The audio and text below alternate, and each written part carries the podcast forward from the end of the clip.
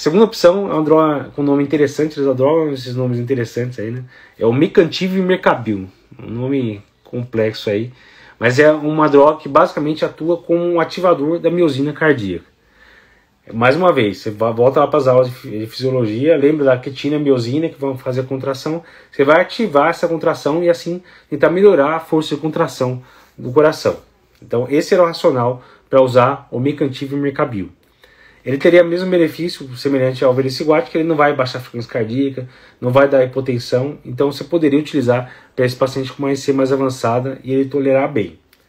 Então beleza, o que a gente teve de estudo testando essa medicação? O primeiro foi o estudo Cosmos, que mostrou que realmente parece que melhora a fração de injeção, diminui BNP.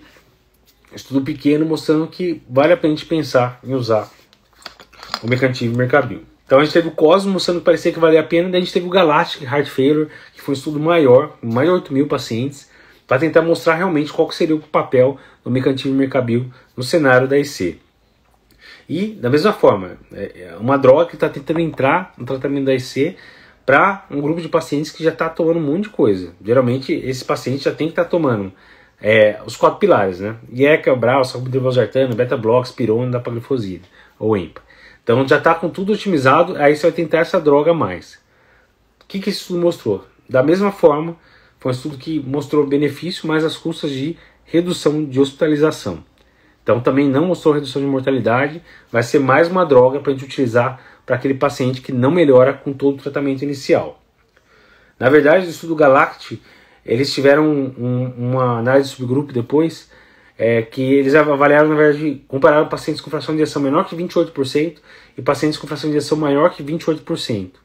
E eles viram que pacientes com fração de injeção menor que 28%, ou seja, pacientes com fração de injeção que não melhorou apesar de todo o resto do tratamento, tinham um benefício ainda maior usando o mecantivo Mercabil melhor do que os pacientes com fração de injeção um pouco maior. Então parece que essa droga pode ser uma droga útil para aquele paciente com uma EC mais grave, que, mais avançada, aí, que você não respondeu bem ao resto do tratamento. Então, da mesma forma, entrou nas diretrizes com uma recomendação 2B, nas eh, diretrizes eh, internacionais. E, se for aprovado aqui no Brasil, vai ser mais uma droga que a gente podia pensar em usar para esse paciente que a gente está comentando, o seu João. Então, seria uma droga para esse paciente que não melhora com todo o resto do tratamento que a gente já vem utilizando. Não é uma droga para passar na frente de sacubitril/valsartana, DAPA, esterpirolactona, etc. Beleza? Então seria a segunda droga de opção, o Mecantiv Mercabil.